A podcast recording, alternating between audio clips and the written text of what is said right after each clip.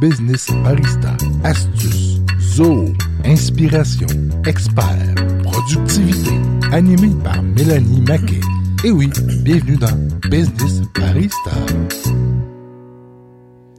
Salut à tous, alors euh, bienvenue dans le podcast de Lumio Intelligence. On est experts zoo, mais pas que. Si vous saviez, je vous invite à aller voir le site web euh, de Lumio Intelligence. Vous allez voir qu'on travaille avec euh, à la fois Zoo, mais aussi avec d'autres logiciels comme QuickBook, Super, Monitors et tout ça. Ça ne vous dit pas grand-chose, mais en allant sur le site, ça va vous donner une idée. Cela dit, aujourd'hui, on va parler de vente hein, et on va parler de processus de vente et particulièrement du CRM. Alors, c'est certain qu'on aimerait tout le temps vous donner des conseils par rapport spécifiquement à Zoho CRM, mais aujourd'hui, j'aimerais vraiment qu'on mette l'accent sur notre expérience et notre expertise euh, en termes d'implantation de CRM. Ça vaut euh, si vous implantez un Zoho CRM ou vous implantez un autre CRM avec une autre solution. C'est plus un conseil métier qu'un conseil technologique. Et là, aujourd'hui, on a Pierre-Marie euh, Beaulieu avec, euh, avec nous, notre expert Zoho CRM. Je crois que tu as implanté pas loin de 50, plus de 50 CRM, ou quelque chose comme ça, là, depuis les, les, les, les, cinq dernières années. C'est ça, oui. Fait que ça en fait pas mal. Et ça veut dire que tu as. J'ai fait des erreurs, puis on a appris aussi. Aussi, ça fait partie euh, de, de l'expertise qu'on développe au fur et à mesure. rendu là, en fait, aujourd'hui, on voulait aborder ensemble le processus de vente parce que, entendons-nous bien, la technologie ne reste qu'un outil. Et euh, la technologie va se baser sur vos méthodes de travail et donc, euh, dans le cadre du CRM, de vos processus de vente. Malheureusement, ce que toi tu constates, Pierre-Marie, puis tu pourras développer là-dessus, c'est que parfois on se complique bien trop la vie avec ces fameux processus de vente, à la fois sur le fait que des fois les processus de vente sont pensés en dehors de la technologie. Donc on, met des processus, mais c'est pas compatible avec l'outil qu'on va utiliser. Parfois on met trop d'étapes. Mhm. Parfois on parle, on, met des processus, mais sans parler aux différents intervenants. Enfin bref, euh, parfois tout ce travail-là, toutes ces heures de travail, ça vaut rien. Ou ça va nous poser plus de problèmes qu'autre chose. Oui, merci Mélanie de mettre la table. Ben, moi, ce que j'ai vu, simplement pour dire à l'audience, j'ai utilisé sept CRM dans ma vie, en partant là, de, il y avait Seaball, puis euh, il y avait toutes sortes de, logiciels, mais tout ça pour dire que quand on implante un outil, on veut pas rendre la vie plus compliquée aux gens qu'avant. Hein. On entend ça souvent, et on veut s'assurer que euh, que ça soit simple pour les gens. Mais aussi, lorsqu'on implante un outil comme un, CRM, ben, on veut briser les silos dans, euh, dans les entreprises. parce qu'on le sait, il y a le marketing, il y a les ventes, il y a la gestion de projet, il y a les finances, il y a le support à la clientèle. Donc, il y a beaucoup de, de départements qui euh, doivent se parler. Donc, c'est certain que dans un processus de vente, bon, on peut inclure certaines de ces étapes-là. Mais ce que je vois très, très, très fréquemment, c'est que les gens, que ce soit un, CRM ou d'autres outils, euh, on dirait que c'est comme s'ils rentraient dans un, magasin de bonbons et, là, ils se disent, ben, je vais remplir mon, mon, sac avec tout. Et ce qui arrive fréquemment, c'est qu'il y a une, belle indigestion par la suite. Et j'ai vu ça très fréquemment. Donc, euh, je vous parle d'une petite anecdote. C'est un, client avec qui on a travaillé pour une implantation. Je pense que ça fait euh, depuis un an et demi qui roule avec la technologie. Il est très content. Et quand on développait son processus de vente, je me rappelle au début, on avait mis euh, cinq ou six étapes. Et puis là, on, là, il jasait, on jasait, puis finalement, il dit, écoute, allons-y peut-être quelque chose de plus simple. Donc, on, a mis ça très, très simple parce que c'était un peu leur façon de faire, leur vieille façon de faire qui fonctionnait bien. qui, avait euh, trois étapes. Alors, c'était en attente, gagner. Donc, on a gagné notre opportunité d'affaires ou on l'a perdu. OK? Mm-hmm. Puis, on était parti de six étapes à trois étapes. Et là, ça fait un an et demi qu'ils vivent avec trois étapes. Et si vous avez la chance, allez sur Internet et tapez euh, les cinq, euh, cinq étapes d'amélioration de processus de M. Elon Musk. Donc, il, suggère des, étapes. Et une des étapes euh, intéressantes, c'est que essayez dans l'étape 1 d'enlever euh, des parties de votre processus. Donc, vous pensez, par exemple, vous avez cinq étapes, enlevez-en une, deux, jusqu'à temps que vous devez en remettre une pour s'assurer que ça, ça fait la job. C'est le minimum vital. Minimum, minimum, minimum vital. Pourquoi? Parce qu'on ne veut pas rendre les choses plus complexes. Bon, ceci dit, c'est certain que vous aurez le loisir d'améliorer, d'ajouter euh, des étapes du processus. Puis le gros problème par rapport à ça, c'est que les gens n'ont pas de processus stable. C'est pas répétable. Et on rentre dans la technologie, puis on commence à mettre 6, 7, 8, 15 étapes. Et en réalité, il n'y a rien de stable. Euh, et plusieurs de ces étapes-là ne sont pas nécessaires. Donc, on automatise des problèmes. C'est vrai. Euh, rendu là, je pense que la plupart du temps, les entreprises qui vont faire une migration vers Zoho, on va en voir des processus. Et euh, comme on parlait avec euh, Thierry euh, sur Thierry Veilleux de comptabilité Livia concernant les processus comptables, parfois c'est l'occasion au moment de faire l'implantation de CRM ou une optimisation Mm. d'aller nettoyer nos processus. Oui. Donc rendu là, c'est le cas de ce que tu disais d'aller quand même regarder qu'est-ce qui fonctionne, qu'est-ce qui fonctionne pas.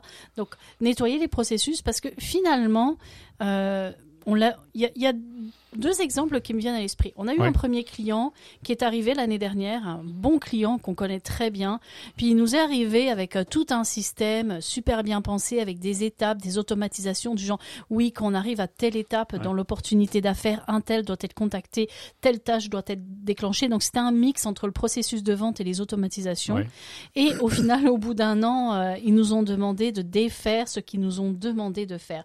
Parce qu'ils se rendaient compte que ça venait alourdir leur, euh, leurs tâches quotidiennes et c'était pas nécessaire. L'autre cas de figure que je rencontre aussi très souvent, c'est un autre client qui est arrivé avec des processus qui, est, qui étaient très comme presque coulés dans le béton, on veut que ça fonctionne comme ça, mais ils se sont heurtés à des limitations euh, de Zoho. Par exemple, ok, nous on veut par exemple que euh, on pousse euh, le projet parce que quand une opportunité est gagnée, on pousse le projet dans Zoho Books, dans le module projet. Oui. Et là, qu'est-ce qui se passe On veut que ça crée un projet au moment où c'est gagné. Mais la limitation technique veut qu'on ne peut pas créer un projet dans Zoho Books si le client n'a pas été poussé au préalable. Et, et il voulait pousser le client seulement s'il avait le statut de client et ça se faisait au moment où l'étape était gagnée. Il fallait attendre 2-3 heures parce que c'est le système de Zoho qui fait que le CRM prend 2-3 heures pour pousser l'information dans Zoho Books. Donc parfois vous allez penser à des processus, mais si vous les avez pas validés avec euh, des consultants comme Pierre-Marie ou moi ou Israël, euh, ou même avec Vadim qui est euh, qui est lui plus impliqué dans la partie euh, des, des scripts et des automatisations, rendu là, bah, qu'est-ce qui va se passer? C'est que votre, votre processus risque de tomber à l'eau du fait que, veut, veut pas, il y a une technologie et il y a aussi des limitations. Et on ne peut pas aller au-delà de cette limitation, ou si on veut pousser les murs, ça va impliquer du développement et donc, à un moment donné, du, euh, du, du cash à un mettre sur la table, tout simplement. Oui. Donc, et parfois, vous allez vous, alors, vous compliquer alors qu'au final, vous allez dégraisser. Et puis parfois, vous allez vouloir créer votre propre processus en dehors de la réflexion de l'outil, puis finalement, ça va pas marcher. Et tout ça, ce sont des- du temps et donc de l'argent que vous allez mettre, investir pour faire ça, alors qu'en vous faisant accompagner dès le départ, eh bien, euh, vous, vous, auriez pu éviter ces écueils-là, de, euh, comment Oui. dire, euh, d'aller dans des processus mal pensés. Puis, j'ajouterais là-dessus, euh, Mélanie, c'est que lorsqu'on on travaille avec un client, il y a une dynamique qui s'installe. Donc, eux connaissent leur business beaucoup mieux que nous, on la connaît, et, et l'inverse, nous, on connaît bien Zoho et eux ne connaissent pas. Donc là, il y a un apprentissage à savoir quelles sont leurs étapes, quels sont leurs processus, qu'est-ce qui est vraiment important, ça implique qui, euh, donc, il faut comprendre ça et eux vont voir aussi qu'est-ce qu'on peut faire avec la te- technologie ou qu'est-ce qu'on peut pas faire ou qu'est-ce qu'on devrait faire. Donc, cet apprentissage-là qui, qui se fait.